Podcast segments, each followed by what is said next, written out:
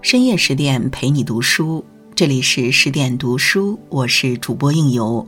今天让我们一起伴随着甘草的文字走进林淑华。一九二四年四月二十九日，在北京石家胡同二十四号的大书房里，正在举办一场中印文艺交流会。许多文化名流齐聚于此，只为与印度大神泰戈尔交流切磋。书房内挂满了不同风格的名家画作，众人一边喝着杏仁茶，吃着藤萝饼，一边听着古筝，对画作展开心得交流，既有小资情调，又不失文化气息。突然，一个女子走到泰戈尔面前，调皮地问：“今天是画会，敢问你会画画吗？”如此唐突无礼之举，让名家们心头一惊，不知如何是好。不过泰戈尔倒是没有丝毫责备之意，他竟然坐下来画了佛像和莲花，还与女子交流一番。而该女子正是书房的主人林淑华，可能连他自己都未曾想到，正是这场聚会使他的命运轨迹悄然发生了改变。林淑华出生在高门巨族林家，林家在当时富甲一方，父亲林福鹏官居高位。母亲李若兰虽非林福鹏的正式妻子，但也粗通文墨。林福鹏虽为官场中人，但却喜欢结交文人画客，故经常有名流大家出入林家。自幼成长在书香环境中的林淑华耳濡目染，深受文化熏陶，甚是喜欢画画。由于年幼，家中兄弟姐妹众多，林淑华并没有受到专业指导，只是凭观察和感觉，用木炭在墙上涂绘。直到某天，林福鹏的一位画家友人途经花园，看到六岁的林淑华在墙上画山水、人物、花卉，好奇之下便走了过去。小女娃有老师教吗？没有，我只是画着玩的。画的不错，我要跟你父亲说，不能浪费这么好的天分。你就是画画的料，应该好好学画画。就这样，庶出的林淑华凭着绘画天资。及对画画的热爱，在众多兄弟姐妹中脱颖而出，得到了父亲的关注和重视，走上了华丽逆袭之路。他先是拜慈禧御用女画家廖素云为启蒙老师，后又师从著名山水竹篮画家王竹林、女画家郝素玉，逐渐形成了自己的绘画风格。为了让林淑华更专心画画，林福鹏还为她专门布置了一间画室，起名为香颜精舍。当然，作为一个望女成凤的父亲，林福鹏想要的是女儿全方位发展。所以，除了学画之外，林淑华还要随着名家们学习古诗词，跟着精通七国语言的辜鸿铭学习外文。面对突如其来的幸福，他没有晕头转向、安于现状，而是虚心受教，不断进取。十四岁那年，凭着扎实的古文和外语基础，他顺利考入了天津直隶女子师范学校。毕业后又进入燕京大学就读。大学期间，林淑华以画会友，结识了很多艺术名家。一九二三年，林淑华以苏东坡诞辰八百八十六年为由，组织了一次聚会，齐白石、陈恒恪、陈半丁、王孟白等著名画家悉数光临。当天，众大师合作的一幅《九丘图》成为艺术史上的经典之作。大学时期，林淑华遇到文学上的启蒙老师鲁迅，在鲁迅的指导下，他极快地在文坛上崭露头角。从一个得不到父亲关注的小透明，到逆袭成画家名流，再到文坛上展露锋芒，林淑华的人生就像开了挂一样，成为名副其实的好命才女。但好命的背后，何尝不是林淑华对画画的热爱？对人生积极向上的追求，其实所谓的好命，不过是懂得把握机遇，不断发展提升自己而已。在鲁迅的帮助下，林淑华陆续发表小说和散文作品，语言风格似出自老手，通常一经发布，便很快在读者中引起响应。没多久，林淑华便在文坛上声名鹊起，成为京圈文艺的翘楚人物，并有幸参与接待泰戈尔的交流会。在这场交流会上，他结识了多情诗人徐志摩和文学才子陈希莹，徐陈两人更成为林家常客。三个年龄相仿、兴趣相投的年轻人经常聚在一起，久而久之，特别的情愫流淌其中。虽然富有的徐家有意选择林淑华做儿媳，徐志摩也经常写信给她尽诉心中情，但感情这事儿不是家长喜欢或者有激情就可以，而是两个人要情投意合才算。清醒如林淑华，一个深知自己需要什么的敏慧女子，最终选择与徐志摩成为知己，选择家境稍差的陈希颖作为结婚对象。话说陈希颖虽家境不如徐玲两家，但也留学国外，年轻有为，重点是用情专一，发自内心的爱林淑华。于是，在爱与被爱这道选择题里，林淑华选择了被爱。不过，即便是再清醒的女人，面对爱情婚姻时，也会有憧憬和期待。当父亲同意这门婚事后，林淑华满心欢喜地写信给胡适撒糖，这是件值得开心的事。不知道信有没有跟你说过？那感觉就像在生活里多了一种色彩，又或者是有了安慰，彼此能同情与勉励，在艺术的道路上相互扶持。信的最后还邀请他做证婚人，热恋的幸福感不断从信中溢出来。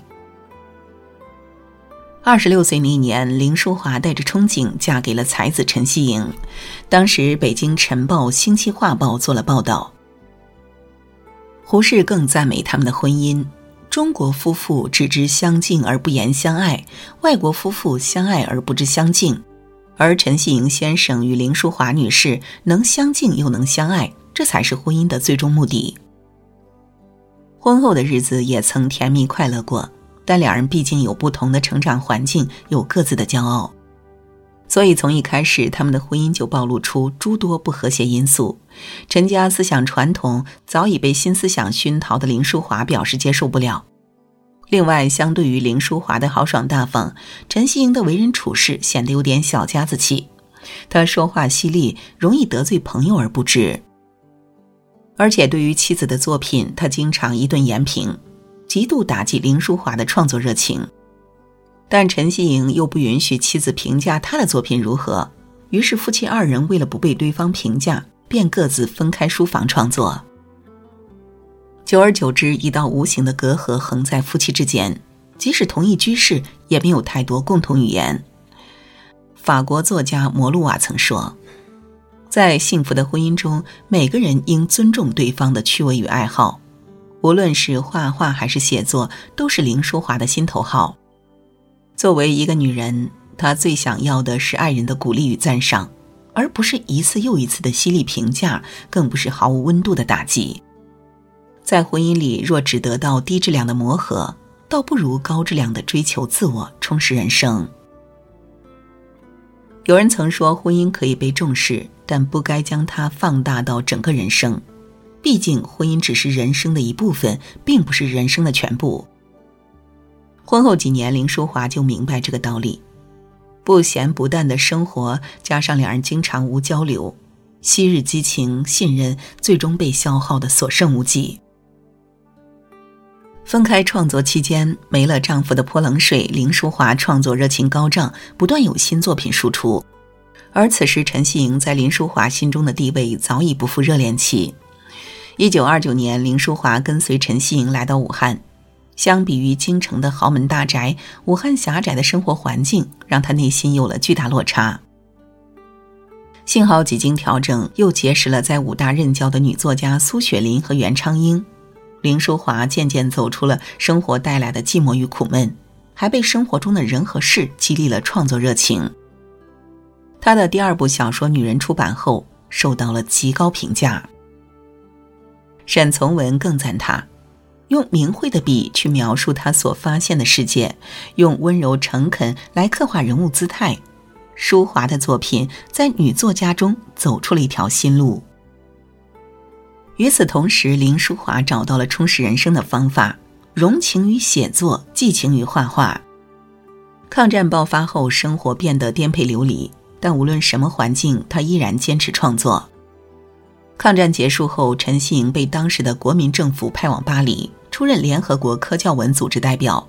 为了避免一家人长期分开，四十六岁那年，林淑华带着女儿一起前往英国伦敦，从此开始半生旅居异国的生活。虽然夫妻二人紧张的关系有所缓解，但也没能回到最初的美好。毕竟林淑华的心思早已不在婚姻上，而是专注于追求充实生活、拓展生命的深度。那时陈信工资不高，国外生活水平较高。为了减轻家庭开支，林淑华一边在大学里教书，一边写文卖画。有句古话：“酒香不怕巷子深。”有才华、有能力的人，从不会因环境改变而变得迷惘不前。相反，他会更加积极拓展人生，展现最大魅力。而一鸣惊人只是迟早的事。像林淑华这样有实力的人，只需要给他一个支点，便能震撼文艺界。他在机遇际遇下认识了英国女画家瓦内萨·贝尔，得益于瓦内萨的帮助，林淑华渐渐地在国外文坛、画坛出名。随着知名度在欧美地区打开，林淑华曾多次举办画展，每一次都给人带来不一样的震撼。法国国家研究院院长安德莱·莫洛瓦在林淑华的画展序言中写道：“林淑华是一个心灵纯真、心思剔透的女子。她属于文人画系列，能做到诗句、书法和绘画三位一体，美和意境都融合在一起。”在英国期间，林淑华还出版了英文版自传体小说《古韵》，成为英国畅销书，更被译成法、德、俄等多种语言，受到读者广泛好评。许是后来写作陷入瓶颈期，又或者他想去看更多的世界，他前往新加坡教书，游历亚洲诸国。不懂他的人会认为他是在折腾，毕竟一直漂泊多累啊。懂他的人则会认为。他就是不一样的烟火，按自己的喜好活着，遵循内心，找寻不一样的自己。一九八九年，林淑华在女儿女婿的陪同下回到了出生地北京，次年在石景山医院病逝。至此，一代名媛的繁华一生终于降下帷幕。与同时代的女性作家相比，她的婚姻不算幸福美满，不过在她心中，婚姻只是人生的一部分。在她看来，作为女性，既要有独立意识，也要有看得起自己的勇气，更要有勇于追求梦想的能力。有人说，女人爱自己的最好方式，就是让自己持续不断的变得优秀。往后余生，愿我们相信自己，善待自己，让自己的人生更精彩。好了，今晚的文章就为您分享到这里。更多美文，请继续关注十点读书，也欢迎把我们推荐给你的朋友和家人，一起在阅读里成为更好的自己。我是应由，让我们在下个夜晚再会了。